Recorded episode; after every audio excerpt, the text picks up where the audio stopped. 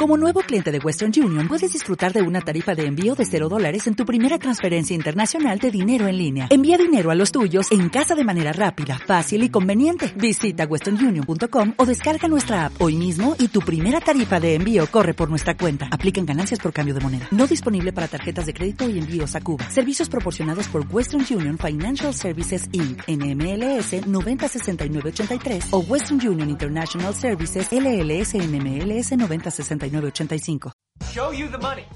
Bienvenidos a Finec Talks. Porque los mercados son conversaciones.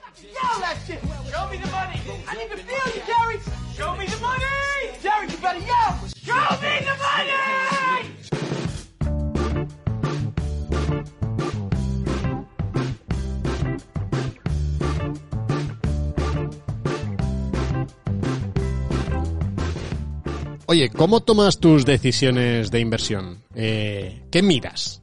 ¿Qué buscas? ¿De quién te fías? ¿A quién lees? ¿Es más eh, un asesor financiero? Eh, ¿Las tomas por tu propia cuenta?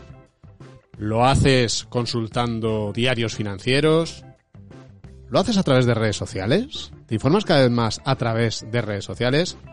Hombre, siendo este un podcast de finanzas, esperamos que en la muestra haya muchos que sí, que consultáis eh, redes sociales, que consultáis podcast, que consultáis al final medios sociales para informaros y para tomar vuestras decisiones de inversión.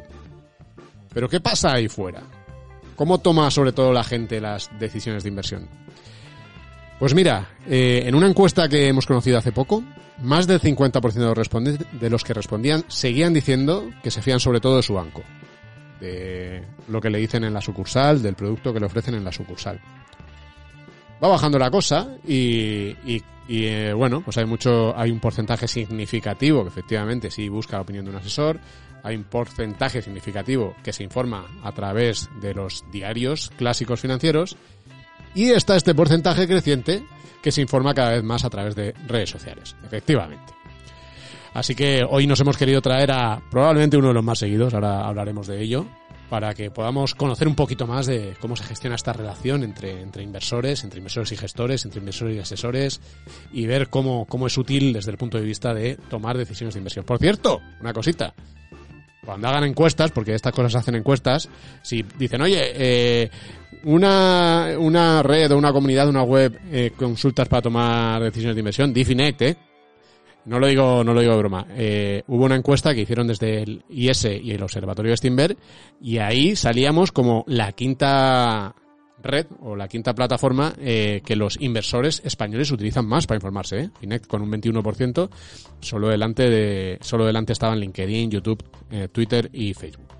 Bueno, quédate con nosotros hoy porque ya ves que tenemos un invitado fantástico, tenemos temas muy interesantes, creo que te van a ayudar mucho y te lo vas a pasar bien además. Ya sabes que este podcast, Finet Talks, lo hacemos el equipo de contenidos de Finet con eh, Asun Infante, Carlos Alosete, Sara Rivas, José Manzano, Antonio Villanueva, que también lo produce, y servidor, Vicente Baro. Empezamos. ¿Qué pasa? ¿Cómo estáis? Hombre, hombre. Aprovechando ya hasta el, inicio de- de- del podcast para vender Finex. Hombre, Pero- es que pero yo... eh, ¿no? No, pero que, ¿sabes qué pasa? Que está... Primero, primero eh, que es una buena noticia, hombre, yo creo que hay que compartirla y, y tal.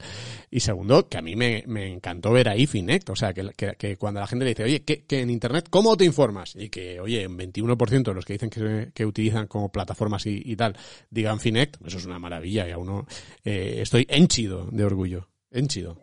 Enchido, has puesto el acento donde no es incluso. Henchido. Enchido. Es que yo creo que esto lo decía Faimino y Cansado, si no me equivoco. Henchido. Bueno, que Antonio, que ya has hablado por ahí, saludo por ahí también a Asun. Asun, ¿qué tal? ¿Qué tal, Vicente? ¿A ti te parece mal que hagamos ahí un poquito autobombo al principio? No, ¿no? No, no, no. De hecho, hay que seguir haciendo durante a lo largo de todo el programa. Todo el rato. bueno, el otro día, en una entrevista a Onda Cero, que dije 37 veces, creo, Finect en tres minutos. Una cosa loca. Eh, Sara, ¿qué tal? Muy bien, a mí me parece fenomenal que hagas comunicación de FINEC desde el minuto cero. Sí, señor, sí, señor, esa es la idea. Oye, a lo- a- esperemos que a los, de- a los que nos están escuchando también. porque Claro, si no- y no nos manden un poco por, por los pepinos.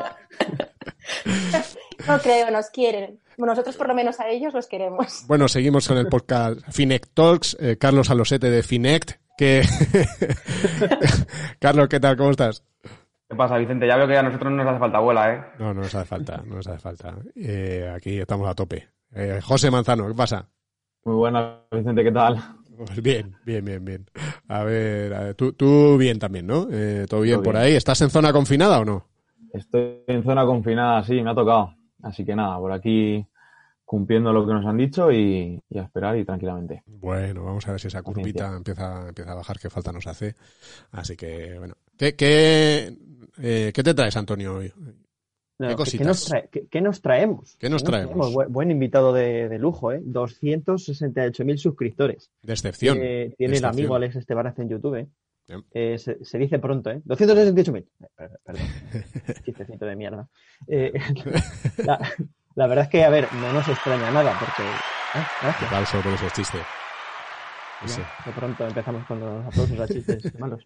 Eh, digo que no nos extraña porque hace la verdad que muy, muy, muy buenos vídeos. Aquí en Fines somos bastante, bastante, somos bastante seguidores de, de los vídeos que hace Alex. Mm. Eh, pero bueno, más allá del canal de, de Alex, que, que obviamente pues es un must y os vamos a dejar el, el enlace en la descripción, hoy me he adelantado Asun.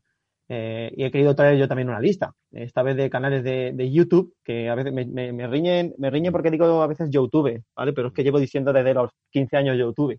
Con lo Mm. cual va a ser complicado cambiarme, pero voy a, voy a tratar de decir YouTube, ¿vale? Muy bien, muy bien. A ver, YouTube. Eh, pues a ver, eh, os traigo una listita de, de, ya digo, de, de canales que suelo seguir y que os quería pues recomendar. A esta lista la he querido llamar, no sé, la lista de la Antonia, por ejemplo. Bueno, bueno, Lo que no te voy a poner es la sintonía, ¿eh? Que la sintonía No. de la sección de la lista de Asun es solo para la lista de Asun. Eh. Antonio, no, no, trate, no trate de copiarme. ¿eh? Ya- Sí, y estaba pensando, me- mejor le doy una vuelta al nombre, ¿no?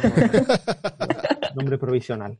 Eh, a ver, quiero hacer un avisillo. No me he fijado qué hace cada persona que lleva el canal, ¿vale? Si vende cursos, si invierte, etcétera. Simplemente los veo los, los vídeos que me gustan y os los traigo y los cuento, a ver si os sirven, ¿vale? El primer canal que traer como no, Value School. Value School, eh, otro, otro obligado. Si no los conocéis, que seguramente sí, pero si no, eh, os digo que alternan muy buenas charlas sobre, sobre inversión y finanzas con vídeos muy bien hechos de temas muy curiosos de, de- de empresas y economías en general. A ver, por ejemplo, en especial soy muy fan de los vídeos que hace allí Alberto Rodríguez, que es, eh, lo conoceréis muchos por también hacer el canal de, junto a otros eh, dos chavales de Visual Politic, que es uno de los canales de referencia en cuanto a política en España, de, de YouTube. Y, y ya digo, esos son vídeos súper, súper curiosos. Pues, mira, por ejemplo, los últimos que veo por aquí, eh, Luces y sombras del Imperio Disney, Suiza y el Banco Central más peculiar del mundo. En fin, son, son temas y lo hacen bastante atrayente y muy recomendable. Claro, yo creo que lo chulo, lo que yo muchas veces digo, ¿no? Hay, que aplicar más cosas al sector financiero que funcionan en otros, ¿no? Porque en otros eh, eh, está demostrado que ayudan a que la gente enti- entienda mejor la información y el sector financiero justo está necesitado de eso, de que se haga contenido más masticable, más digerible. Y yo creo que, vamos, que Alberto Rodríguez lo hace fenomenal.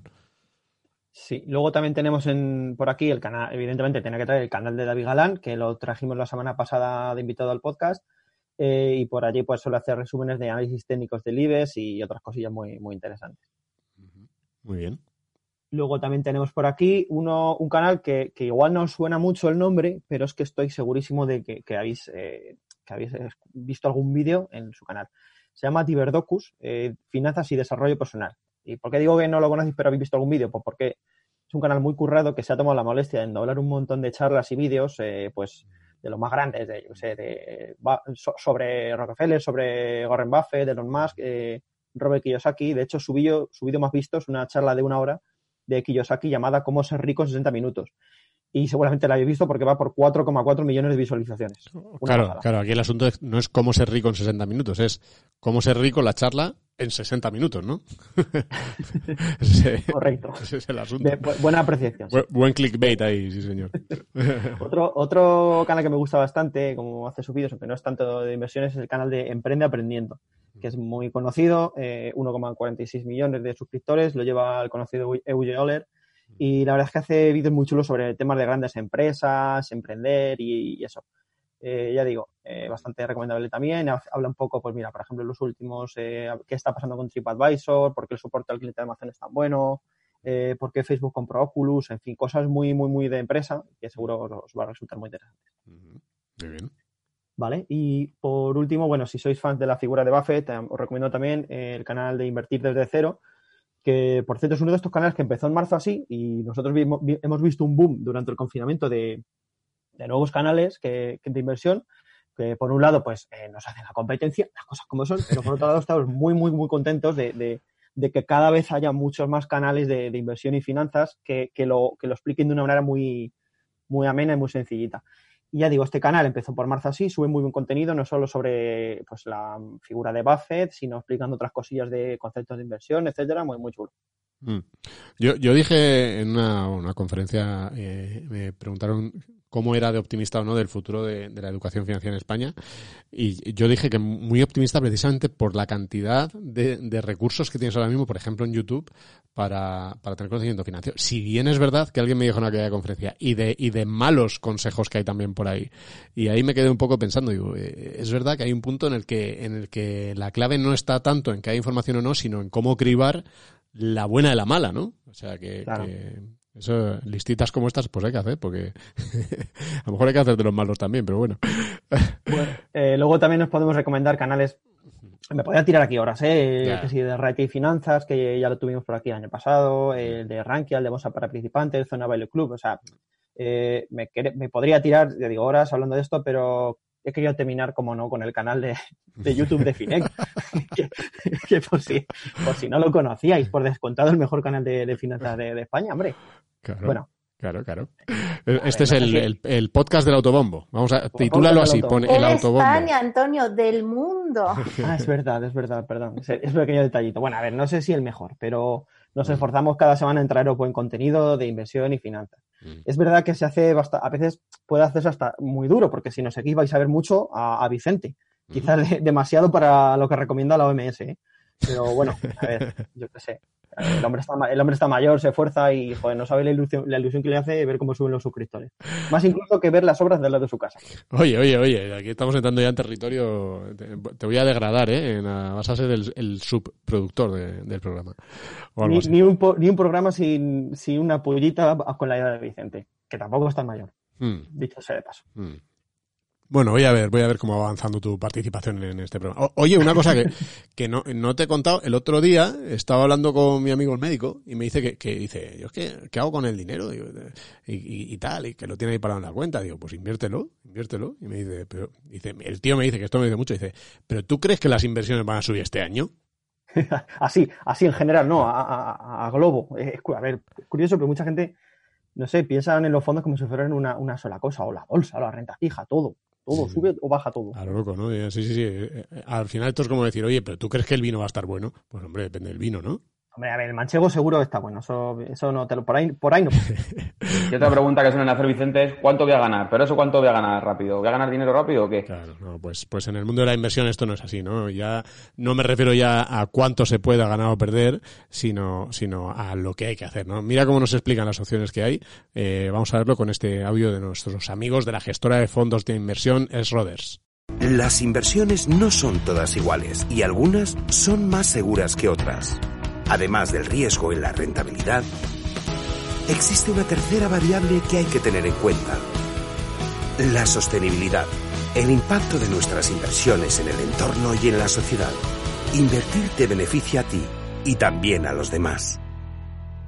Pues sí, tanto. Muy importante este impacto social que generamos con nuestras inversiones. Esto lo vamos a ir descubriendo con, con Esrodes durante las próximas semanas, a los que agradecemos también el apoyo en, en este podcast. Bueno, vamos ya con nuestra entrevista de la semana.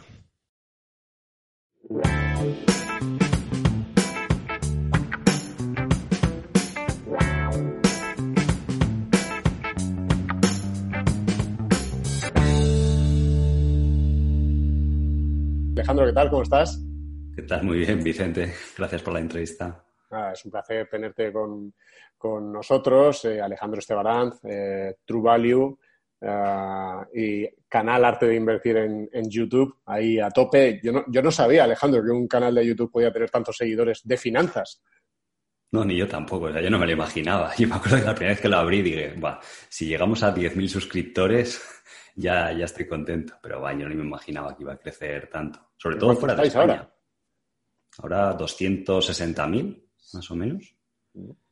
Pero sí, o sea, ha crecido mucho, sobre todo fuera de España. Al principio era casi todo el público español, pero ahora de Estados Unidos, me sorprende que sea la región más vista después de, de España. Estados Unidos, México, Colombia, Argentina, eh, hasta Brasil. Y luego, bueno, un montón de gente internacional. He visto, he tenido gente que incluso dice, oye, me pongo los vídeos eh, con traducción automática para poder entenderlo. Claro, es que eh, eh, ahí está siendo ya lo más parecido a una rockstar en el mundo de, de las finanzas, ¿eh? Eh, Alejandro? No, no tanto. No, no tanto, no tanto. O sea, que, que es que te digo que en serio, que nunca me lo imaginaba que iba a crecer tanto. Sobre todo es bonito el apoyo de la gente. O sea, tuvimos algún caso, algún comentario que me decía un profesor de escuela de, de México, bueno, de instituto, que dice, oye, pues a mis alumnos les estoy poniendo ahí tus vídeos para que vean un poco de finanzas personales o tal, o, o gente que dice, joder, pues sí, yo hice un máster, pero esto me está sirviendo más de cara a la práctica o la realidad de cómo, cómo se invierte, ¿no? Y esa es la parte, la parte bonita. Qué bueno. Oye, eh, has hecho muchos vídeos de eh, si va a venir una gran crisis o no va a llegar o cómo está. ¿Cómo lo ves tú ahora? Eh, porque parecía que habíamos hecho ahí una recuperación súper buena en mercado y tal, pero tenemos la segunda ola de rebrotes y, ¿Qué, feeling te da esto? ¿Te da feeling de que vas a poder comprar mucho más barato muchas compañías o que ya tienen muy buenos precios en las compañías en cartera? No, a ver, si ves los vídeos luego al fin y al cabo no, no, no digo si viene crisis o no, o sea, realmente es un poco clickbait porque es como funcionan las redes sociales. O sea, al final yo sé que la gente me dice, de hecho, de hecho, Alex, y tal. Este vídeo lo bueno, vamos a titular es... Los tres consejos que te da Alex Estebarán para ganar mucho dinero en bolsa. Sí, o sea, que es un poco, a ver, mi objetivo es llegar con el mensaje al mayor número de gente posible y pues YouTube te incentiva a hacer el clickbait para que el vídeo se promocione, llega mucha gente y tal, pero creo que es con un buen objetivo, o sea, es divertido. Y luego en el vídeo, pues al final se trata de dar información a la gente para que ellos mismos puedan analizar o, realizar sus decisiones de inversión. Respecto a la crisis, ya comenté un poco, sobre todo más en los webinars de True Value y esto, cuando llegó marzo que cayó en picado, o sea, el mercado se está montando, tú veías la renta fija y Warren Buffett lo dijo, dijo, si no, la Fed no llega a intervenir, eh, estaba el mercado cayendo y, y la rentabilidad del bono subiendo, o sea, eso es terrible. Pero entró la Fed ahí con, toda, con todo el arsenal y se acabó. Y ahora es como mucha gente dice, o sea, que realmente estás viviendo es la, la put del mercado que te pone la Fed. Porque si analizas los dos últimos años, cada vez que ha habido caídas grandes, enseguida salió el Banco Central a, a, inyectar liquidez, a calmar los ánimos y eso es lo que está un poco sustentando el mercado realmente.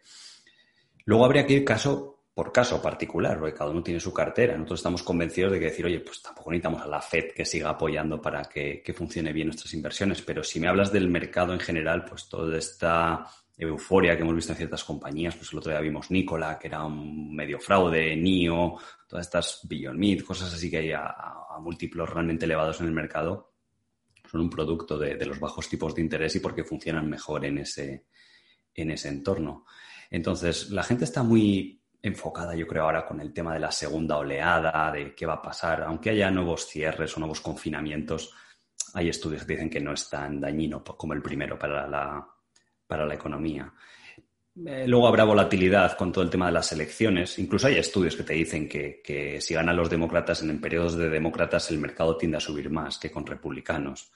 Pero a, la gente en bolsa muchas veces le da más ansiedad el, el tema de, de, la incertidumbre, de quién va a ganar tal, uno u otro. Luego acaba ganando el que sea, se libera esa incertidumbre y la gente empieza a mirar al futuro, a los beneficios que va a producir las, las compañías que al final va a ser el último driver del mercado a tres, cinco años. Eso pasó con Trump. La gente tenía ansiedad antes de que ganase, incluso el día que ganó se pasó, vio que era el fin del mundo y el mercado continuó su ritmo.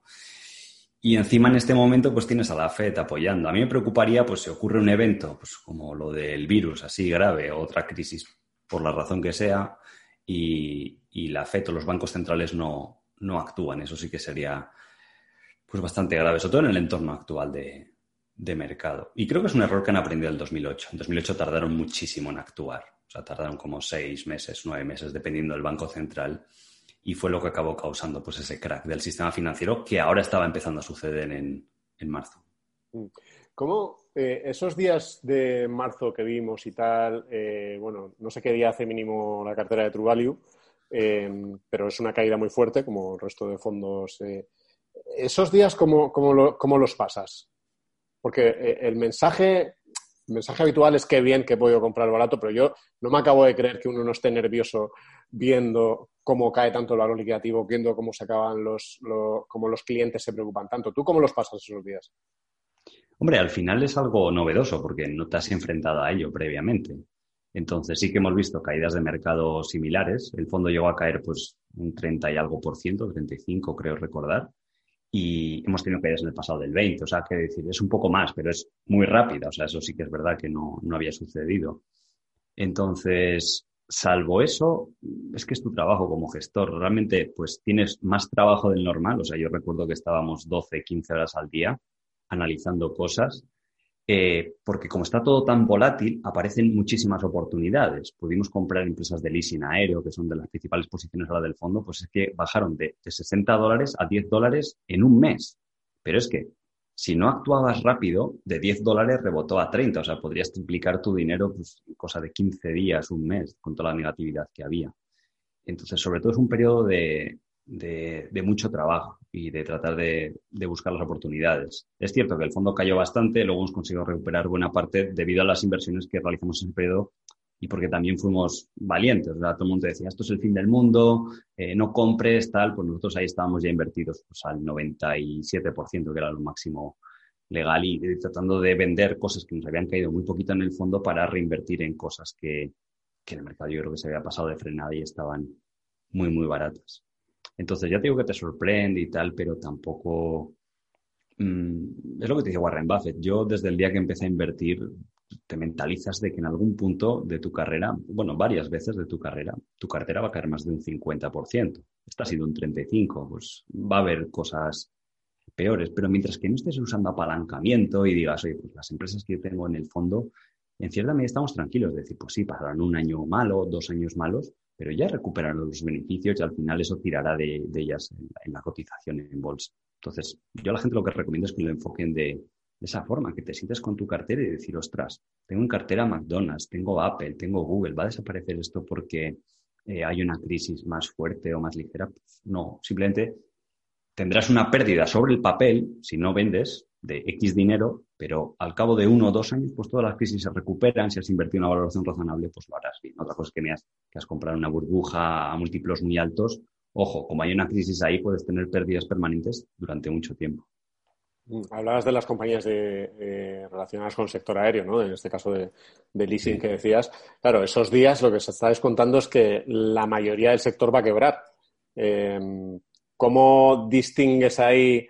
Eh, o sea, quiero decir, con tanta incertidumbre respecto a lo que va a pasar, respecto a cuánto tiempo va a durar esto, ¿cómo distingues que no es un problema de tres meses y que realmente eh, muchas compañías del sector no van a quebrar eh, o un problema de tres años? O sea, ¿cómo metes eso en tu fórmula de la valoración?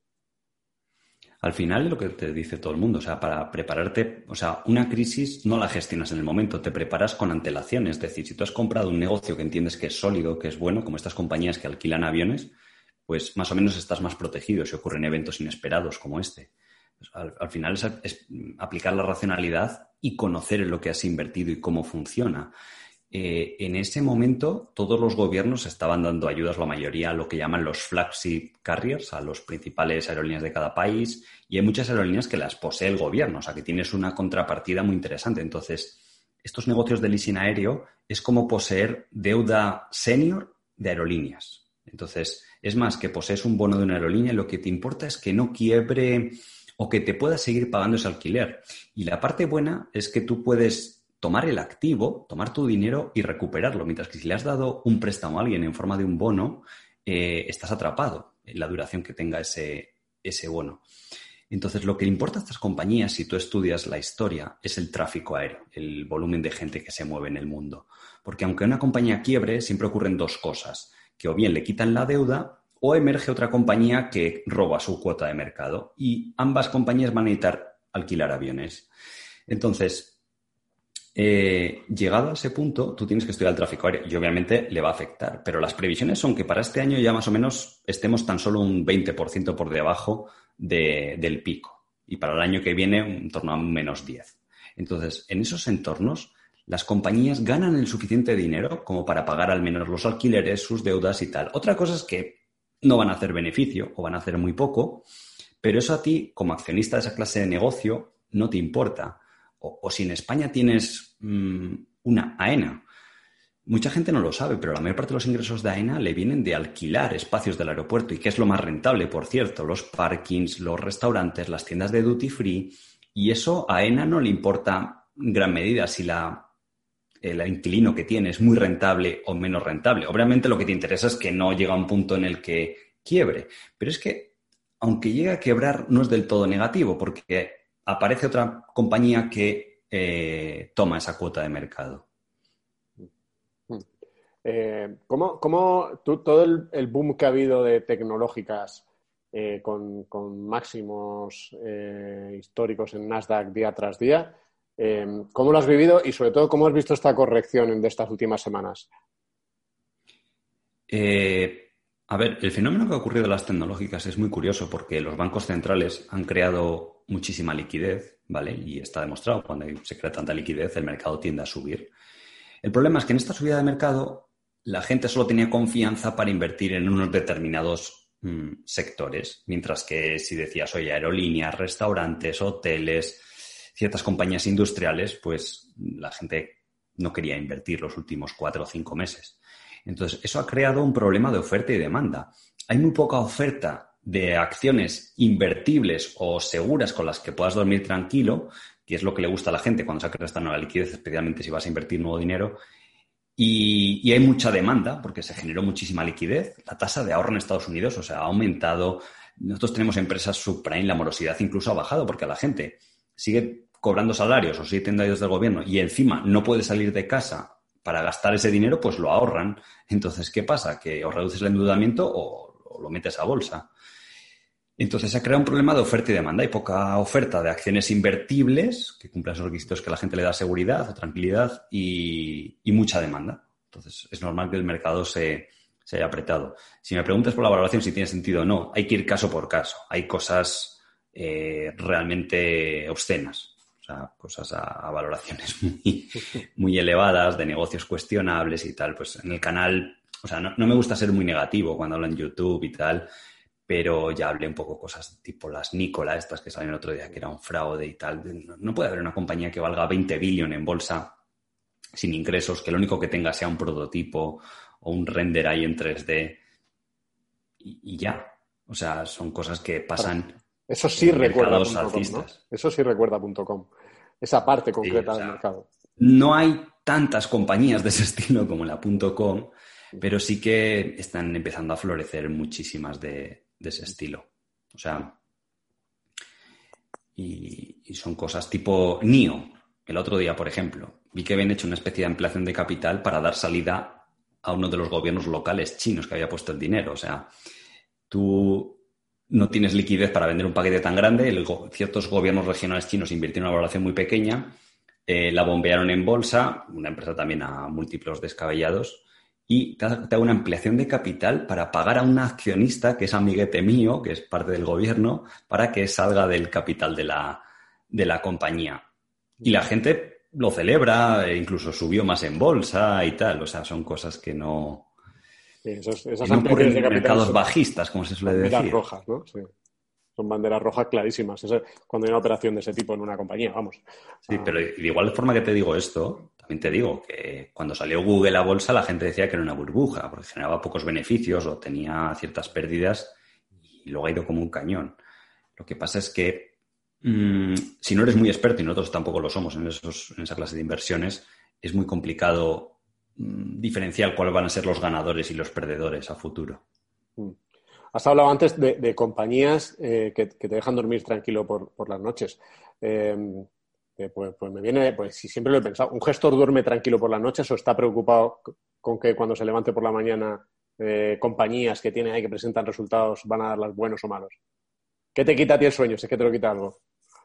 No, o sea, no, yo te voy a decir, el 99% de los días vas a dormir tranquilo, porque es el enfoque de inversión que siempre hemos usado y, lo que decimos a la gente. O sea, tampoco no especulamos. Eh, podrá ser una compañía más volátil o menos, por lo que te decía antes, las compañías de leasinario pues ahora están súper volátiles, tan pronto sube un día un 10, baja un 10.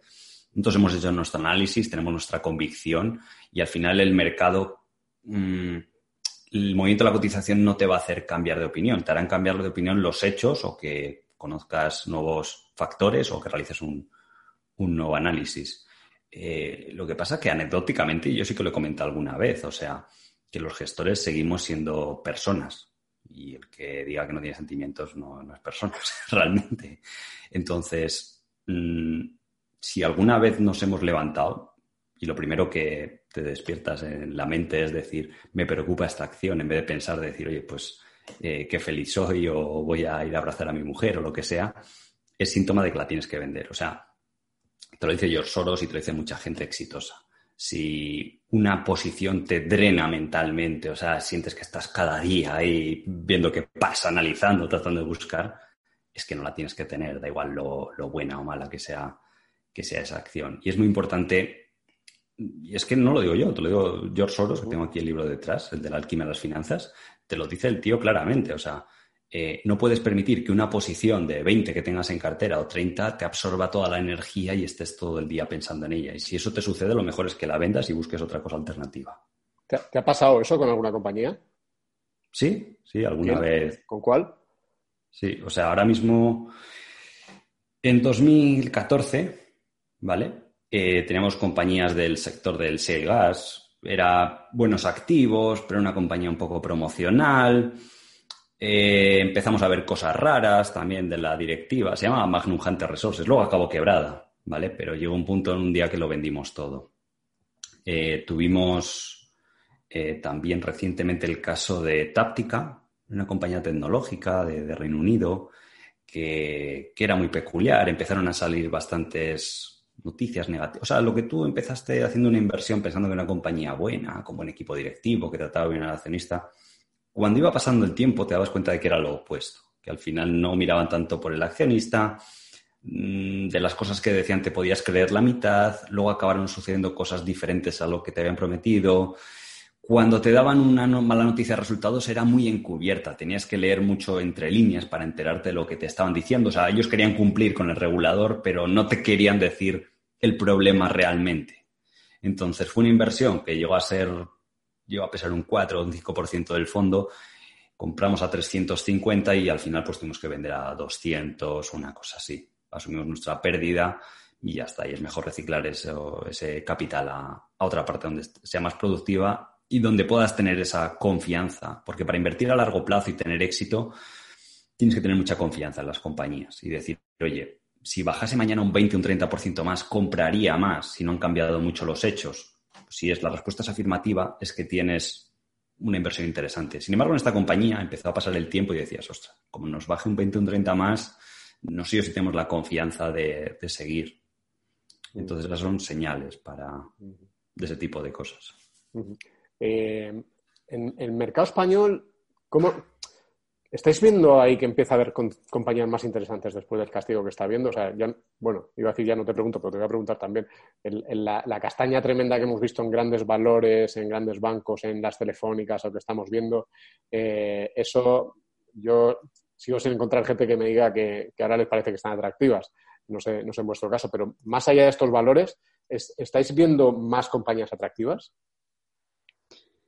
Eh, bueno, de entrada no somos expertos en el mercado español, no seguimos tan de cerca muchas compañías, pero em, sí que es verdad que hay ciertos valores, sobre todo en compañías más medianas y pequeñas, que yo creo que se han visto un poco penalizados por esta moda de la tecnología, de acciones de mucho crecimiento. El otro día estábamos mirando, por ejemplo, Miquel y Costa, es una compañía de toda la vida que, que, bueno, es estable, a lo mejor tiene un cierto crecimiento y estaba un PER de 8 o 7 normalizado. Probablemente debería estar al doble de valoración y lo ha estado hasta hace nada. ¿Vale? Entonces, luego está el tema de las grandes compañías, grandes bancos y tal. El problema de esas compañías, primero, que en todo el tema de value, que está muy relacionado, y este tipo de compañías están muy presentes en esos índices, pues le afecta. El problema es que tiene una base de inversores que buscaban mucho el dividendo. Yo, gran parte de la gente con la que hablo del que le gusta el Santander era por el dividendo, aunque fuera script dividend y tal. Te lo cortan, es una desilusión y al final tienden a buscar ingresos en, otra parte.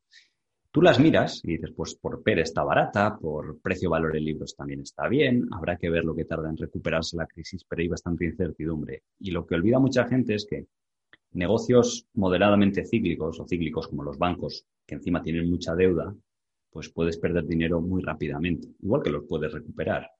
Telefónica lo mismo, es un negocio más estable, lo que pasa es que tiene un ligero declive y encima tiene deuda, pues tampoco son muy buenas las perspectivas.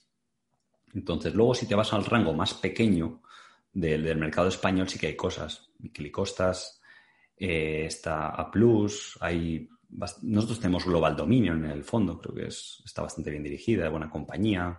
La típica CIA Automotive, pues ahora la gente tiene un poquito de miedo con el sector automóvil, es un poquito más cíclico, pero la compañía es buena, no le afecta la transición al coche eléctrico y está barata, pues, oye, es una opción interesante. De acuerdo. ¿Cómo, eh, cómo ves, hablando de España también, eh, yo creo que había, se había generado un, un caldo de cultivo muy bueno para la inversión, se había puesto de moda en el sentido positivo, te, te lo digo ahora, el, el value investing, ¿no? que había sido un gran desconocido. Sin embargo, ha coincidido con esta época de rentabilidades tan negativas para, sobre todo para las grandes estrellas de- del value en España, para los gestores más reconocidos. ¿Cómo crees que va a afectar eso eh, eh, en ese camino a un mayor crecimiento que había hacia este tipo de inversión? ¿Crees que ha quedado muy tocado eh, el value en España con todas estas caídas? O sea, es lo que tú dices, es caso por caso. Al final hay muchas formas de hacer value. El value simplemente lo que te dice es que compres algo por menos de lo que crees que vale. Y eso incluye también incluso empresas de, de crecimiento, ¿vale? Lo importante es si se han cometido o no errores de inversión o pérdidas permanentes de capital. Si no has cometido errores de ese estilo, pues al final todo acaba volviendo, ¿de acuerdo? El tema del value lleva funcionando 100 años en bolsa. O sea, no lo hemos inventado aquí los value de España ni los franceses. Pues, esto empezó con Benjamin Graham y tal. Y lleva funcionando 100 años. Solo que si tú te investigas la historia, ha habido periodos en los que no ha funcionado. Y no es algo nuevo. Tienes el periodo de los años 2000, luego tienes el periodo entre el 66 y el 71, otros, otro periodo de 5 años. En esa época no, mucha gente no lo estudia, pero estaba lo que llamaban las compañías, los, los holdings o los conglomerados, era la época. Pues tenías compañías cotizando a 60, 70 veces beneficios. Había gestores estrella que tenían la cartera todo llena de esos conglomerados. Y te lo dice Peter Lynch en los, en los libros cita a esos gestores estrella que gestionaban varios billion, que en la época era muchísimo dinero. Y, eso acabó pasando. El otro día estaba viendo un poco la historia de Xerox, la compañía que inventó prácticamente las eh, fotocopiadoras, las impresoras. Eh, llegó a cotizar a 70, 80 veces el beneficio. La gente se emocionó, incluso a pesar de que se estaba frenando el crecimiento en esa época, la gente te la lanzó una, a una valoración extrema. ¿Cuál fue el resultado? Que después cayó un 80-90%, entre que no creció lo que se esperaba y apareció nueva competencia, porque siempre aparece, siempre que hay mercados grandes con alto crecimiento, atraes competencia, salvo que la compañía sea increíblemente buena, tipo un Google, un Facebook que tienen un mod gigantesco, pero por cada Google y por cada Facebook hay 20 o 30 que no lo son. Entonces, yo creo que al final todo vuelve, ¿de acuerdo? Solo que hay periodos de mercado en los cuales no funciona y eso hace que en el futuro funcione mucho. O sea, hace que ahora se están creando un buen caldo de cultivo. Hay muchísimas compañías baratas que la gente no, no le presta atención. Nosotros hacemos también muchos small caps y tampoco está muy de moda porque la gente le gusta ahora más la gestión pasiva y ese tipo de gestión tiende a favorecer más compañías grandes que pequeñas porque es donde se puede hacer esa inversión eh, industrializada. Entonces, desde 2008, la gente activó, 2018, perdón, activó un poco la alerta como de riesgo con todo lo que sucedió cuando la FED empezó a subir tipos. Entonces, te asocian mucho small caps, riesgo, pues eh, eh, salió muchísimo capital. Entonces, han pasado de estar cotizando por encima de la media, si te miras rangos de PER, book value, ahora estar cotizando pues un 20, un 30% respecto a la media de valoración histórica y eso que han bajado los tipos de interés.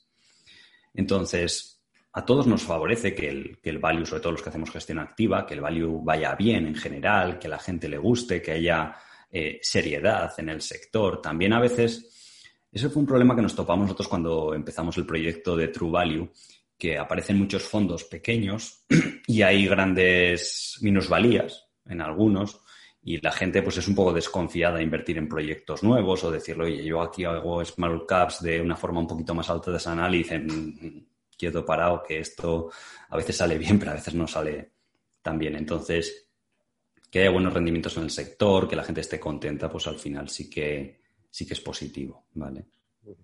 Eh, para ir terminando, tengo dos más. Una, con, un canal con 260.000 seguidores tendrás haters, digo yo, que es lo que tiene la gente y tiene muchos seguidores en, redes. Eh, ¿Cuánto te afectan los haters? Eh, ¿Cómo funciona eso? No, o sea, yo no le doy importancia, ya me habéis visto alguna vez. O sea, yo me centro en la gente pues, que valora el trabajo, que le gusta lo que haces. Y porque al final, si tú le haces caso a un hater, pues él está ganando, por lo que quieres atención, pues ya está, no. No, pero en general el tono de las redes sociales es así. El 99% pues aprecian tu trabajo y siempre va a haber gente que tenga una opinión diferente a, a la tuya, como sucede en la vida real, solo que antes no había redes sociales, antes la gente iba al bar de la esquina y había 10 que se llevaban bien y siempre había uno que, que montaba el lío. Pues las redes sociales pues se, se magnifica todo. Y luego también a la conclusión que he llegado yo después de, de verlo es que no tienen nada en contra de ti. Normalmente son personas que tienen frustraciones internas, ya sea pues es una frustración, una envidia, tiene ira, su vida familiar no va bien, no está contento con su trabajo, eh, lo que sea, y lo descargas en internet porque es anónimo, ¿vale? Pero yo lo que te digo que no, vamos, no me habéis visto en redes sociales, no, no le doy importancia porque eh, siento que no es problema mío, o sea, es el problema de la persona que, que actúan de esa, de esa forma. Y cuando empezamos la estrategia de redes sociales, eh, sabemos a lo que nos exponemos, somos gestores más públicos y tal, de lo que podría ser otro tipo de, de, de gestora, ¿vale? Pero también tiene sus, sus beneficios. O sea, un proyecto como el de True Value, si fuimos un poco de las primeras gestores por apostar por redes sociales, no podríamos haber crecido tanto en su día, porque era un canal que había mucha audiencia y poca gente usándolo para transmitir un poco lo que hacía, que yo creo que sí que aporta valor. Ahora es diferente, hay muchísima gente utilizándolo, incluso si te quieres publicitar, los costes han subido mucho y ya no es tan rentable como en el, como en el pasado. Entonces, eh, tiene sus, sus ventajas y sus desventajas, pero creo que la parte de ventaja es muy importante. Y luego, sobre todo, que a mí me encanta enseñar. O sea, yo lo que te digo, si es que el canal lo empecé como un hobby. Y ya te dije, yo pensaba cuando lo abrimos, decir, oye, pues llegaríamos a lo mejor a 5.000 o, o 10.000 suscriptores y ya está. Y mi idea era un poco difundir la cultura financiera, de vez en cuando, pues decir, oye, hacemos esto en True Value, si te gusta, invierte bien, y si no, pues oye, sigue viendo aquí vídeos y irás aprendiendo. El, el cariño que te da la gente, o sea, al final, pues para mí sería mucho más eh, pues no sé, mmm, lucrativo hacer otro tipo de cosas en mi fin de semana, o, pero sientes que ayudas a alguien y lo que te decía antes, comentarios de un profesor de instituto que dice, oye, pues yo le pongo mis vídeos a, a los alumnos para que aprendan de finanzas personales, o gente de, oye, pues me hubiera gustado que me hubieran explicado esto así en la universidad, pues, eh, bueno, emails privados que te llega de gente de, oye, me has inspirado a estudiar esto, qué carrera tengo que elegir, qué máster o, o, cómo enfoco mi, mi, mi, carrera para dedicarme a esto de la bolsa, qué haces tú en el canal, que parece divertido y tal. Pero, pero te da para seguir eh, y responder a la gente, porque ya con tantos seguidores tiene que ser muy complicado, ¿no? No, es lo que les digo, o sea, al final eh, un poco los, los, mensajes de vez en cuando, pues lo que te digo, es una actividad de fin de semana. Y eso lo explico a la gente y decir, hay gente que se va a pescar o se va con la bici, pues yo disfruto de la inversión, o sea, es algo que haría aunque no me, me pagasen. Yo lo hacía antes de forma privada, antes de lo de los fondos. Pues eh, encontré esto de, de YouTube, es divertido, ayudas a la gente, difundes un poco el mensaje y, y es eso, pues de vez en cuando sí que me meto un ratito a responder, pero no puedo responder a todos. Pero lo que sí que les digo, por ejemplo, el otro día, pues son las herramientas buenas de Internet. Hacemos un directo y vinieron 3.500 personas. Joder, para convocar a esa gente en, en vivo, en, en, un auditorio, lo que sea, es mucha logística. Sí. Pero en Internet es, llego aquí como contigo, enciendes la webcam, pones el micro, tal, pones el software de YouTube y, y ya estás conectado a la gente y dices, sí. oye, pues la gente me suele preguntar lo típico, oye, ¿dónde encuentro la información? ¿Cómo gestiono mi cartera? ¿Cómo analizo una compañía? Pues oye, si les puedes ayudar ahí un ratito, una hora, dos horas de tu tiempo libre en el fin de semana, pues estupendo. Va, vamos a terminar la entrevista, que es este año que está siendo tan duro y demás. Eh, el otro día estaba pensando, y voy a hablar con gente y le voy a pedir el, el mejor momento del año. en lo que llevamos hasta ahora, ¿cuál ha sido el mejor momento, tu mejor momento del año, Alex? Hombre, en temas de inversión, eh, dos momentos. En, finales de marzo, estaba todo baratísimo. O sea, yo sé que la gente tiene pánico, pero si tú llevas tiempo haciendo esto, sabes la oportunidad increíble que hay. Y, de verdad que, porque no podíamos apalancar en el fondo, decir, oye, voy a endeudar o voy a comprar opciones o lo que sea, no se puede, no puedes estar invertido más del 100%. Entonces, eso es un momento feliz, aunque la gente lo vea con, con, con otros, desde esa perspectiva. Y el segundo, pues luego en abril, el mes siguiente nos autorizaron el nuevo fondo. Pues era un proyecto que llevaba mucho tiempo persiguiendo, que incluso parte del sentido de tener la gestora era poder tener nuevos fondos y poder ofrecer fondos en mejores condiciones. Mucha gente nos dice, oye, ¿pero cuándo bajáis la comisión del Truvalio? Bueno, en el Small Cap ya hemos hecho un paso adelante muy importante, ha sido bastante rompedor, un producto limitado a solo 80 millones, una comisión ahora que está en el 1%, eh, sin comisión de éxito y un producto así es, exclusivo. Y, y, la gente nos pregunta y decir, pero es que True Value empezó con unas condiciones y tenemos una serie de socios en los que está firmada una rentabilidad. Entonces, aunque nosotros renunciásemos al 50% de nuestros ingresos, no bajaría apenas tanto la comisión para el partícipe porque hay muchos costes de distribución, de agentes, tal. Entonces, ahora que somos gestora, en los nuevos proyectos sí que estamos tratando de escuchar al cliente o al partícipe, ¿vale? O sea, no es algo que digamos de cara a la galería de tal, no, dijeron, oye, queremos un fondo de small cap solo, queremos que esté limitado el patrimonio, queremos baja comisión, pues ya está, ahí lo tenéis. Y estamos muy agradecidos porque tuvo muy buena acogida. En nada, en un mes conseguimos 10 millones de capital, estamos contentos, la rentabilidad es buena, llevamos un 20 y pico por ciento.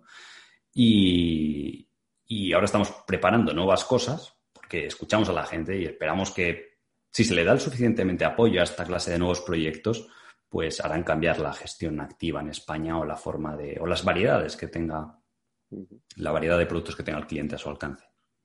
Bueno, pues estaremos atentos a esas sí. nuevas cosas. ¿Va a ser antes de final de año o ya hay que esperar a sí. 2021? Sí, sí, o sea, está ya bastante avanzado en CNMV. Ah, muy bien. Pues nada, estaremos atentos a ver qué, a ver qué nos traéis, a ver cómo va creciendo este proyecto de, de True Value. Gustará. Eh, Alejandro, ha sido un placer tenerte aquí un, un ratito, ¿eh? charlar. Te había dicho 20 minutos, nos hemos ido a media hora, pero, pero es que yo seguiría media hora más. es un problema que tengo. Luego me riñe Antonio y dice, ¿qué haces muy largas las entrevistas para el podcast? Digo, ¿yo qué voy a hacer? Es que me gusta. Eh, no, ha sido un placer tenerte por aquí.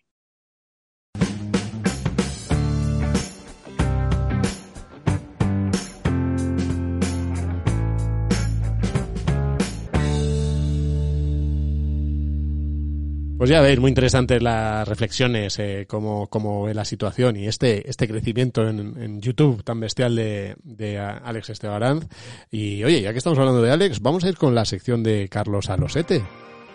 Carlos, ¿qué pasa? ¿Qué pasa, Vicente? ¿Qué tal?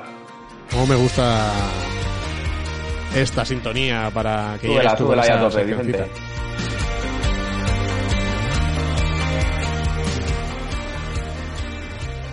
Bueno, que he introducido que vamos a hablar un poquito más de Alex, ¿no? Porque eh, tú siempre traes aquí algún producto, algún fondo a analizar y me has chivado que por lo menos uno de los que vas a comentar hoy es eh, uno de los de Alex, ¿verdad?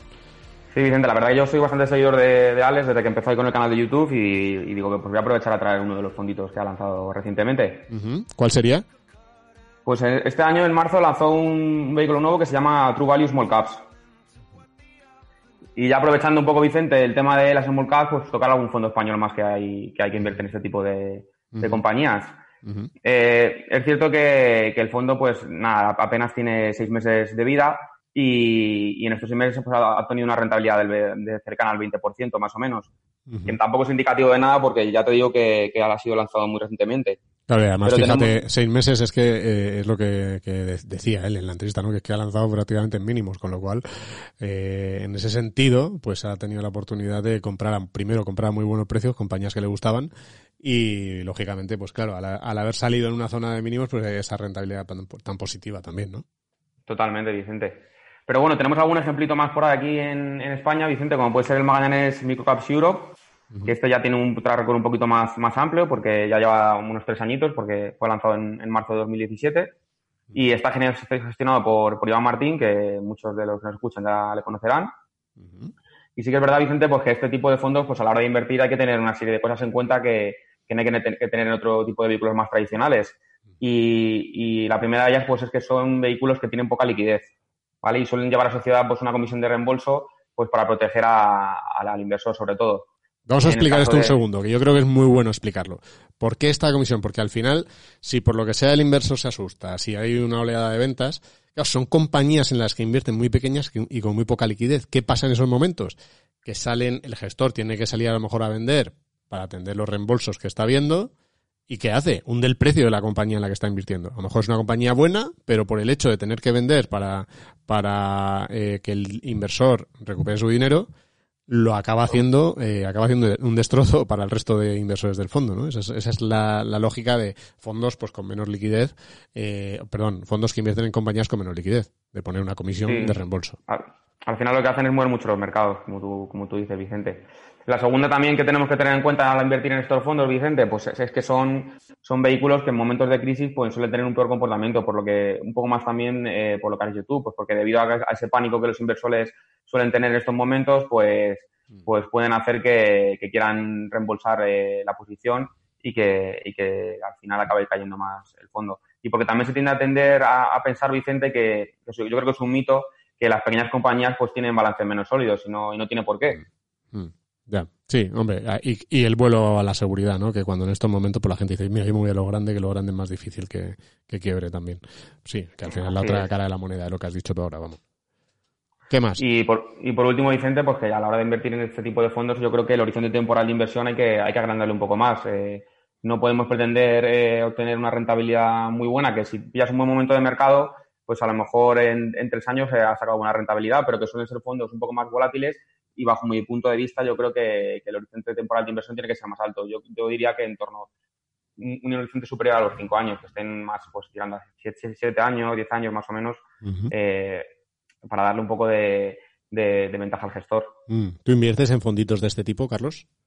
Pues yo, Vicente, la verdad que en el Magallanes Microcaps Europe, cuando, cuando lo sacaron en Magallanes, eh, me pareció un proyecto bastante interesante y entré. Mm, Eh, como te cuento, es un fondo que, que tiene tres años y que está cayendo en torno al 10% en esos tres años, pero que tampoco me preocupa, que es una manera también de, de diversificar la cartera y que a largo plazo, pues entiendo que, que lo, que lo hará bien. Muy bien, pues yo creo que eh, esa es la, la- la lógica con la que entra en este tipo de fondos. ¿eh? Yo, yo has dicho 5 y tal, mira, yo en menos de 7 creo que no, no habría que contratar estos fondos si es un dinero que piensas que puedes necesitar antes de 7 años, ¿eh? porque los ciclos pues son más largos eh, en este tipo de compañías que, que los otros. O sea que, bueno, ahí están esas, esas ideas, sí, sí, sí. Oye, las fichas de este par de fonditos van a estar en la descripción. Lo digo también por si los queréis echar un ojo que en la web de Finet, que no sé si la conocéis, pero es una web genial. Muy bien. Bueno, pues eh, eh, gracias Carlos por traernos estos, estos consejitos y estos dos fondos. Así que muy bien. Vamos, vamos a, a seguir porque tenemos ya por aquí la lista de Asun. Me gusta, me gusta. Hoy vengo optimista, Vicente. ¿Ah, sí? Mira, pues eh, eh, en la mesa tien- tienes un color verde, Esperanza, con, con esta sintonía. Así que te viene fenomenal. Perfecto, hoy nos viene fenomenal. Sí. A ver, ¿qué nos traes esta semana? Pues mira, como la semana pasada, bueno, hablé mucho de caída, del IBEX y, y, bueno, un, un panorama un poco pesimista. Hoy quería traer algo, algo que nos dé un poco más de energía en, en este año que, que llevamos, que bueno, que está, está la cosa regular. Así que bueno, voy a traer los poquitos valores del IBEX que suben a lo largo de este año, que ya te digo que son bastante pocos. Pero bueno, los podemos repasar. Ah, pero hay, hay valores que suben y todo en, en este 2020. Hay, hay, pero, pero bueno, son seis, básicamente, muy, muy poquitos. Y está la cosa. Asun es de las que está, es de las que ve llover bolas de fuego y dice, coño, calefacción gratis. Por eso te digo, por eso te digo que me ha venido bien la lista, porque claro, si no, tengo aquí media hora de sección y como eran solo seis, pues digo, bueno, esta, esta entra. Está bien, sí. Como te pidamos que te lo hagas del Russell 2000, va a estar complicado. Venga, pues vamos con esos seis. Venga. Pues a ver, eh, ¿quién está en número uno? Seguro que lo sabe Vicente. Acaba de entrar al IBEX. No me digas. A, a mi ENCE, que, que tanto de, de gracia y de gusto me está dando. A tu ENCE, has dicho. Sí, sí, sí, ha sustituido a ENCE. Ah, que has Eh, sustituido a ENCE. Digo, estaba yo dando, digo, digo me he perdido. ¿Qué es Claro, Farma- claro. Farmamar? Claro. Mm. Sí, sí, sí. Bueno, pues como sabéis, Farmamar va, este año ha ido como un cohete. Eh, sube un, centro, un 137% en lo que va de año. Y bueno, pues sus acciones ahora valen, están por encima de los 100 euros, en torno a 101 básicamente, 101. Eh, pero bueno, está, mm, eh, está incluso por encima del precio que, objetivo que, que los analistas del consenso ven para, para esta compañía, porque lo ven en torno a los 95 euros. Eh, y bueno, además, eh, eso sí, otra, otra, otros analistas, como por ejemplo Bankinter, Bankinter, dicen que todavía tiene potencial que puede llegar hasta los 124 euros. No sé, ¿cómo lo ves? Bueno, no sé, yo es que me acuerdo de las celtias de los principios de cuando empecé yo en esto y no eh, y el recuerdo nunca fue bueno, pero oye, es verdad que está, está teniendo un comportamiento muy positivo. Pero Ujú. bueno, ¿cuál, cuál sería Sí, el sí, segundo? eh. Ay, perdón, sí, sí, sí. Sí, por el tema del COVID también, bueno, pues se ha visto bastante, bastante impulsado. Bueno, en segundo lugar está Celnex, eh, que sube en el año un 48%, eh, con sus acciones cotizando en torno a los 52 euros. Y bueno, eh, cabe recordar que con esta última subida, de hecho, el pasado miércoles eh, sobrepasaba ya por capitalización a Banco Santander. Aunque bueno, ahora creo que ha subido un poquito Santander y están ahí, ahí. Pero imagínate, o sea, es la, ella la de las mejores por capitalización y Santander, pues, por ahí por debajito. Con lo cual, o sea, ya en top 3 de capitalización de la bolsa española es. ya no estarían ni Telefónica, ni BBVA, ni Santander. ¿Eh? Lo que decíamos en el podcast de la semana pasada ya se ha cumplido. Sí. Y bueno, las valoraciones de Celnex este año son bastante positivas y bueno, la ven incluso con, con precios objetivos que pueden llegar hasta los 75 euros. Recordemos que ahora están en torno a los 52. Vale. Eh, bueno, en tercer lugar eh, tenemos Siemens Gamesa, que también eh, está bastante bien, tiene un comportamiento bastante bueno en lo que va del año, subiendo un 38%. Eh, y sus títulos están en los 21 euros. Como sabéis, pues el tema de las energías renovables, pues bueno, está, está premiando bastante, bastante a Siemens Gamesa porque está muy centrada en el tema de- del sector eólico. Y, y bueno, en este caso los analistas creen que su precio objetivo está en torno a los 21 euros, o sea que sería más o menos donde está ahora. Aunque, por ejemplo, en City la ven en casi 28 euros. Podría tener un poquito más de, de potencial según los analistas. Y bueno, ya para no, para no alargarme más, eh, bueno, os voy a mencionar al resto rápidamente. Serían tres más que cotizan en positivo este año, eh, que son Viscofan, que sube un 21%, bueno, como sabéis, motivado un poco por el tema del negocio, el negocio que tiene, el negocio cárnico, que, que como es de consumo básico este año pues no se ha visto tan afectado. Eh, luego también tenemos Iberdrola, que sube un 17%, también, pues bueno, por el tema de la, de la renovable, y Acciona. Acciona sube menos, solo un 2%, pero igual, un poco eh, con el tema de, de la energía alternativa que, que está en pleno auge. Mm. Sí, hay una mezcla entre energía, ¿no? Que ha sido un sector ahí muy, eh, muy ofensivo y el tema de las alternativas que, que también estamos hablando. Sí, sí, Sí. Oye, pues mira, ahí está, 6 de 35, ¿no? En positivo. Buena lista, ¿no? Buena Madre lista. mía, madre mía. Sí, parece el cúmulo de victorias del Fútbol Club Barcelona en los últimos tiempos. ¿Qué pasa? ¿Qué Por pasa? cierto, a ver, Antonio, esos temas no, ¿eh? Eso- temas eso no, aquí, vamos a dejarlo. Aquí fútbol no entra, aquí fútbol no entra, que estamos hablando de finanzas. Eso, eso. Oye, se puede hablar de las dos cosas, ¿eh? En el primer programa. Sí, sí, pero del Barcelona ahora no, Antonio. Ah, vale, era eso. Ya cuando nada, Fati pues, en la sí. próxima Otadero, sí. Dime, Asun. Que, que nada, que bueno, que como sabéis, el tema de la, de la sostenibilidad, la energía alternativa, está bastante en pleno auge.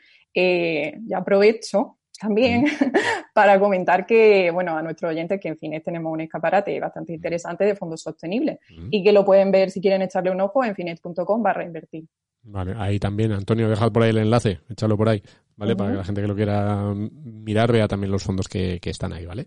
Estos, esto te- eh, tiene una lógica, ¿no? Porque al final se está hablando mucho de que la recuperación, o por ejemplo el plan de, de recuperación este europeo de tantos millones de euros, se va, se va a destinar o se va a intentar que esté basado en economía sostenible, en economía verde, eh, con lo cual, mm, claro, muchas compañías de, que, de importantes en este sector, teóricamente pues, pueden verse muy beneficiadas con proyectos de este tipo, ¿no? Pero bueno, a, ver es. también también lo que va descontando el mercado y tal, pero bueno, que eso es, eso Claro. es así. O sea que, muy bien, pues muchas gracias, Asun.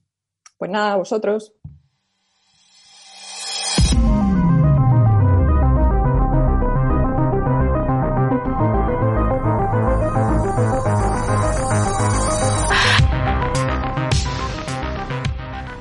Más allá con Sara Rivas, ya sabéis, esta sección en la que cogemos algo de actualidad y lo desmenuzamos un poquito para, para ver eso, ¿no? Para ver qué hay más allá de esa noticia, de ese titular que hemos leído. ¿Qué te traes esta semana, Sara? Hola Vicente, pues este tema, esta semana te traigo un tema que por lo menos a mí me tiene fascinada, los mínimos del Euribor. Ah, a mí yo encantado. Muy bien, muy bien. ¿Verdad? Cualquiera, cualquiera que nos oiga fuera. Muy O sea, bien, mis muy amigos bien. me oyen decir- no- os- nos oyen decir, nos fascina el tema de mínimos de Euribor y flipan. Eso es porque no tienen hipoteca, pero bueno, eso os lo contamos más adelante. Panda frikis. Pues el indicador más utilizado en las hipotecas de España no encuentra suelo y ayer bajó 5 milésimas en su tasa diaria hasta el menos 0,438%, con lo que alcanzó un nuevo mínimo histórico y su media mensual de septiembre se queda en un bonito menos 0,408%. Qué maravilla. Madre Yo- qué, yo- qué numerajos, eh, qué numerajos ahí. sí, qué maravilla. Fíjate, ¿tú sabes a cuánto tengo yo la hipoteca? Al, a- al 0,45, con lo cual estoy a punto de no pagar ni un euro de intereses. Ay, qué, qué bonito sería eso con que pase eso. ¿Qué más? En los últimos meses, el índice ha tenido bastantes sobresaltos evolucionando desde el máximo anual, marcado el 22 de abril, cuando cerró en el menos 0,53%, hasta los valores actuales. Eh, bueno, y si alguno de nuestros oyentes se preguntan por qué está sucediendo esto, vamos a intentar explicarlo. Lo primero que hay que conocer, Vicente, es que el Euribor es un indicador que se construye a partir del tipo de interés promedio al que los bancos de la eurozona ofrecen préstamos no garantizados a corto plazo en el mercado interbancario y otras entidades. Esto ¿Qué ha cambiado, ¿eh? Todo está perogrullo. Esto ha cambiado, porque esto antes era, un- un- les hacían una encuesta a los bancos, y entonces los bancos decían, pues yo creo que tal, yo creo que tal. Ahora es con datos reales. Esto, Claro. esto es un cambio que ha habido, sí, muy importante, pues, porque algunos bancos estaban haciendo algunas cosillas ahí feitas, y bueno, cambiaron el método, que yo creo que es una, una buena decisión. Eh, pues bien, este tipo de interés se encuentra actualmente en el menos 0,5%. Y entonces tú con estos datos a lo mejor te preguntas, ¿cómo es posible que el Euribor subiese hasta máximos que no se veían desde 2016 en abril? Pues te cuento. En la reunión que el Banco Central Europeo tuvo en marzo, su presidenta Christine Lagarde fue bastante tibia en sus declaraciones, lo que sumado a la incertidumbre que en esos momentos había en el mercado, hicieron que subiese. Ahora bien, más tarde el BCE inyectó 1,31 billones de euros a los bancos a través de unas líneas especiales de crédito por la pandemia, lo que Mm. hizo que el Euribor cogiese confianza y comenzase de nuevo a bajar. No lo gano yo todos los días, ¿eh? Los 1,31 billones de euros. Esos, madre mía, es, es una Si lo ganas en tu vida, hablamos, Vicente. Es una barbaridad de dinero. Fíjate que, est- que estos volúmenes de ayuda que se están haciendo ahora eh, eh, dejan enanos a los de la crisis de 2008-2009. Los ves en el gráfico y parecen ahí una, una anecdotilla. Es, es espectacular. Sí, sí, perdón. Bueno, pues sigamos. Yo lo que quiero preguntar a todos es qué supone para nosotros que el Euribor esté en mínimos. Bueno, pues por un lado muy buenas noticias y por otro no tan buenas. Pero voy a seguir los pies de los pasos de Asun y nos vamos a centrar en la parte positiva y otro día te traigo la negativa. Vale. Hablemos de las hipotecas. Quien tenga contratada una hipoteca variable, que el Euribor está en mínimo solo puede significar una cosa, pagar menos cuota mensual por su préstamo. Por eso, por eso me gustaba a mí lo, lo de traer los mínimos del Uribor hoy. Sí, sí, sí. sí. Eh, recordemos que Imagínate entonces- los, el menos 0, este que, fíjate, si nosotros nos hacemos un poco batiburrillo con esto, porque es- la verdad es que es lioso esto del menos 0, no sé cuántas son, no son, que no son ni, ni centésimas, son milésimas.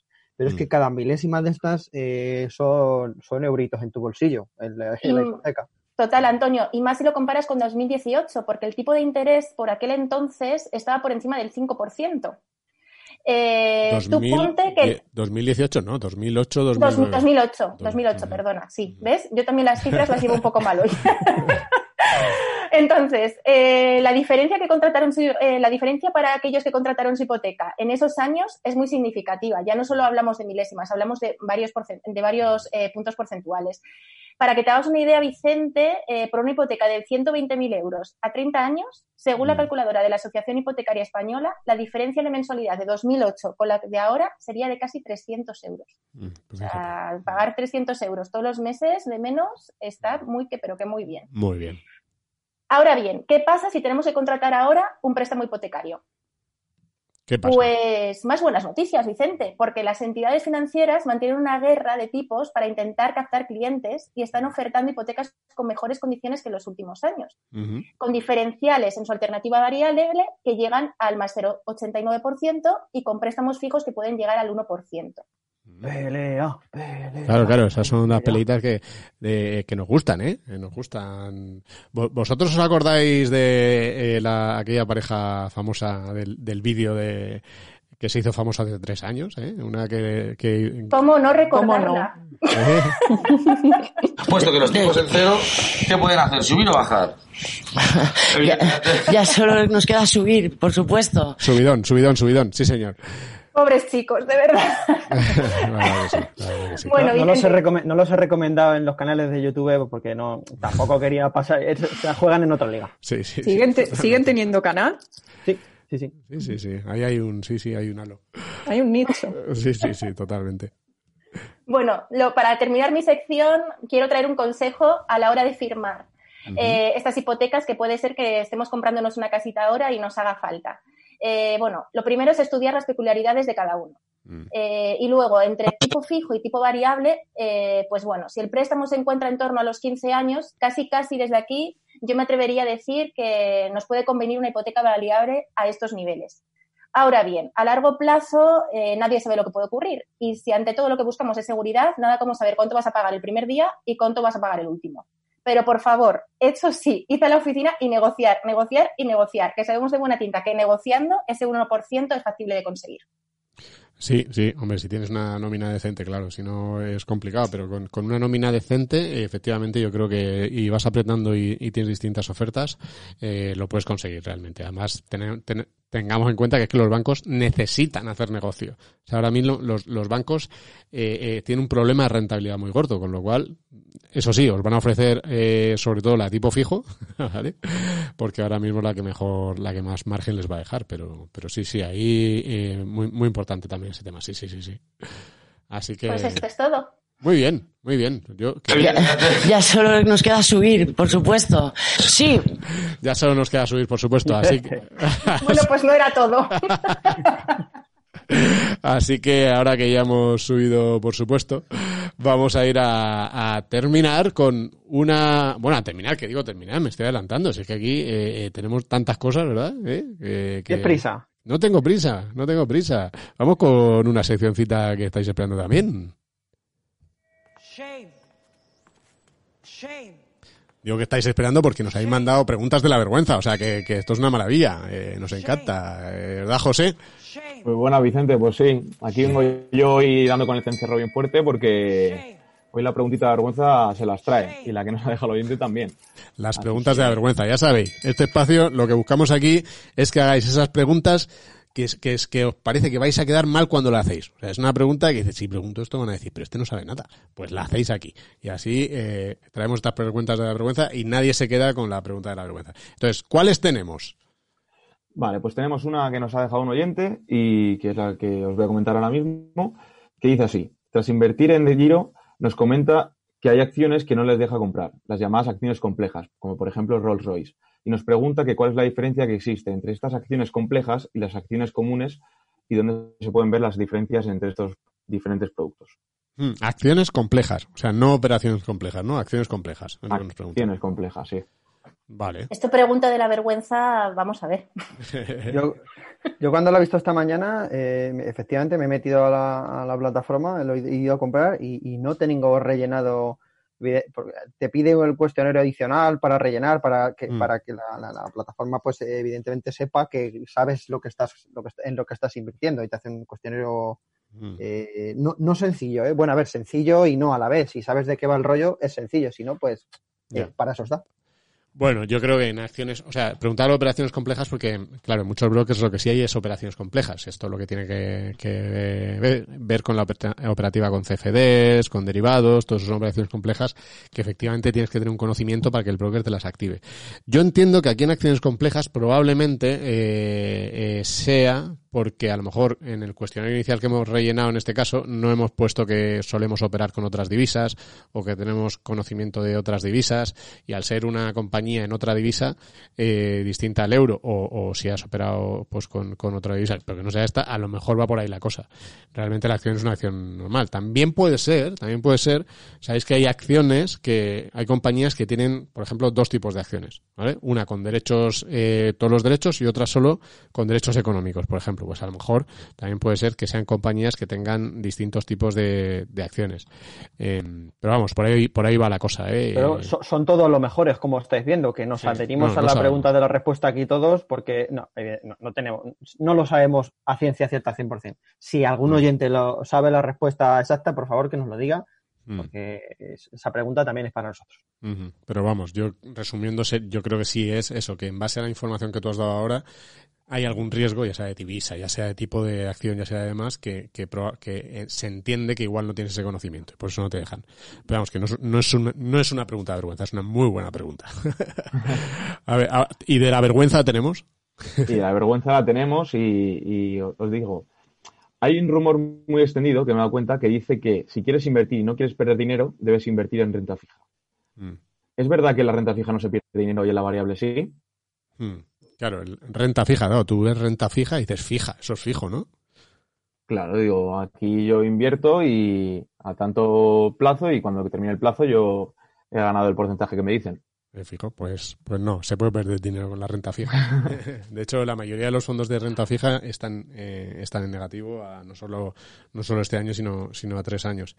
Eh, aquí hay un matiz. Si tú compras un bono, por ejemplo, eh, un bono de Telefónica, por ejemplo, y a tres años, que paga un tipo de interés, y no lo tocas, mm, y no lo vas a vender ni lo, quieres vender, cuando si, si- primero, si Telefónica devuelve la deuda, tú cobrarás la deuda y cobrarás eh, el, el tipo de interés y ya está. O sea que en ese sentido sí sería el tipo de interés si es fijo, ¿vale? O sea, no, no varía. ¿Qué pasa con la renta variable? Que la renta variable, la renta que cobras es las acciones. Perdón, la renta que cobras es el dividendo. Y el dividendo sí fluctúa, ¿vale? Tipo de interés tú dices el 3%, ya está. El, el, el dividendo, en cambio, pues este año puede ser una cantidad, el siguiente otra. Por eso esa diferencia, ¿eh? Eh, por eso la renta, las acciones son renta variable, porque la renta que recibes, ese dividendo, va cambiando y la fija no. Ahora, la renta fija funciona. eh, yo, a mí me gusta compararlo con, con los pisos, ¿vale?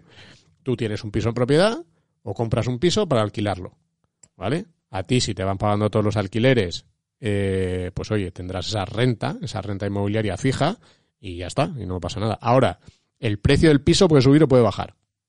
Puede subir o puede bajar, ¿no? Tú, en España ya lo sabemos que, que puede caer mucho. Pues lo mismo los bonos. El precio del bono puede subir o puede bajar. O sea, si tienes que vender el piso, eh, pues lo tendrás que vender con pérdidas. Si tienes que vender el bono, pues puede que lo tengas que vender con pérdidas, aunque tú el, el- aunque tú el, el inquilino te siga pagando todos los meses. Eh, eso, entonces, claro que se puede perder con la, con la renta fija. De hecho, este es uno, yo creo que es un problema muy gordo eh, para mucha gente, ¿no? Que le lleva decepciones, pero luego al banco dice, me dijiste que esto era renta fija. Y dice, "Eh, claro, eh, que, pero que renta fija puede perder. O sea que, no sé si alguien más queréis ahí añadir algo. Simplemente quería, eh, quería comentar que para, si queréis seguir dejando un preguntito de la vergüenza, aparte de hacerlo con nuestros pues, perfiles en Finet, por redes sociales, etcétera, también tenemos el, aquel numerito de, de WhatsApp de la temporada pasada que... Ah, que no lo hemos dicho esta todavía. Es que no lo hemos dicho en esta. Ah, amigo. Es que no lo hemos dicho. Entonces la, la gente está... mm, seguramente haya miles y miles de, de preguntas de la vergüenza que, Mm, claro. que no saben a, dónde ir. Mm. Pues ya sabe, como ya sabéis dónde ir, eh, os hemos dicho en redes sociales y demás, también tenéis un numerito que es 663 160 194. Espera, que me lo apunto, espera. Sí, apúntatelo otra vez. anda. Sí, 663, 663 160 194. pues clarinete. Muy bien. Lo podéis mandar en, en modo incógnito, ¿no? Porque como son de la vergüenza, a lo mejor alguien dice, yo esta lo voy a mandar, pero te creas un usuario o lo que sea nuevo, lo mandas y ya está. 100%, 100% garantizado que no decimos vuestro nombre. Si queréis mandar cualquier cosita también por allí, ahí estamos. Exacto. Ahí, muy bien. Fenomenal, pues muy bien, José. eh, fenomenal con No. este. Con el- a ver qué nos traes en la pregunta de la vergüenza de la semana que viene, ¿eh? Que esto hay que hablar con mucha gente y ver qué nos dicen. Sea que, muy bien, muy bien. Oye, pues yo creo que ya va siendo hora de acabar, pero antes tenemos, ya sabéis, el super consejo, el super consejo del Cena Oscuras.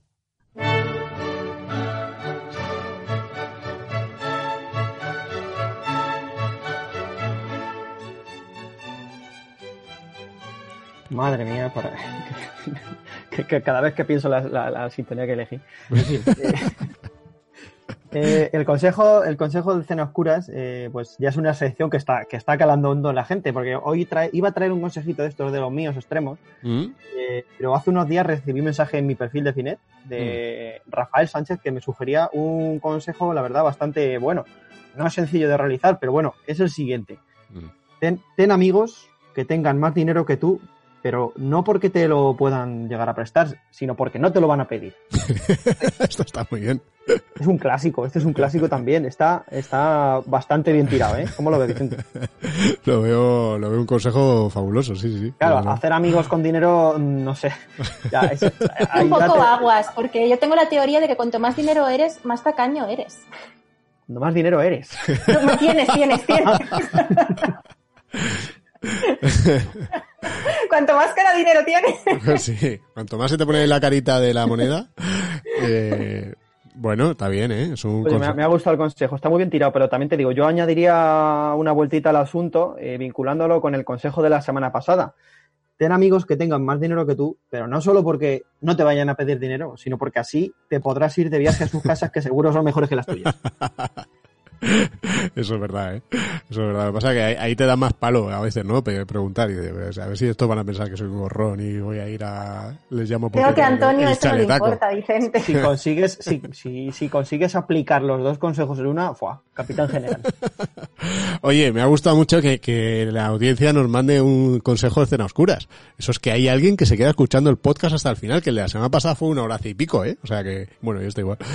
Así Eh, que, 663-160-194. Mandar también consejitos de cena oscuras por aquí.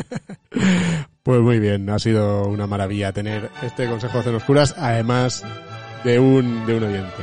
Muchas gracias. Vamos a terminar ya con nuestra canción del final. Ya sabéis que todas las semanas aquí al final os traemos una, una cancioncita. eh, que, oye, Antonio elige por su temática, porque le gusta, por lo que tal, y os comenta por qué la ha elegido también. Así que vamos a ir con ella, ¿no, Antonio? Pues vamos con ella, Vicente. Ve- Vela, vela enchufando. Te la pongo, te la pongo, venga. Venga. Vamos.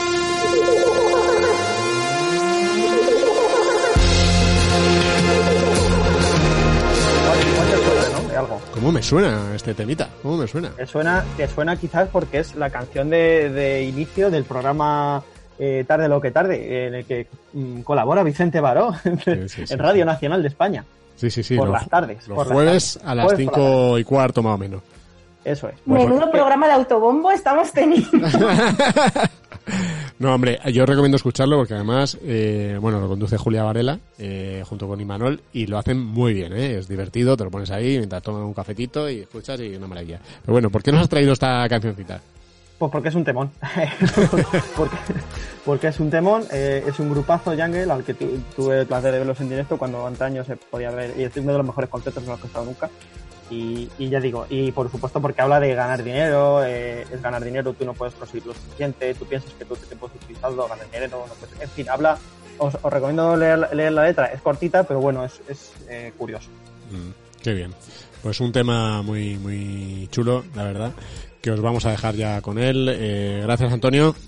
Gracias, Vicente. Gracias Sara, gracias Carlos, gracias José, gracias eh, ¿quién me ha dejado por ahí? ¿Quién me ha dejado? Asun, yo creo, ¿no? O sea, no sé, bueno, Aquí sigo, aquí sigo. ahí está. Uy, qué feo. Ahí está.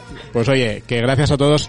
Os recuerdo, os agradecemos muchito, muchito, muchito eh, que sigáis el podcast, que nos deis cinco estrellitas en Apple Podcast, que por cierto estamos ahí en 58 valoraciones me parece.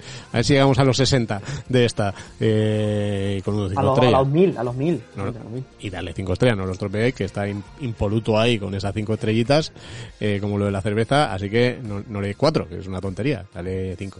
Y por supuesto que nos seguimos en todas partes. Gracias a todos, os dejamos con este temazo.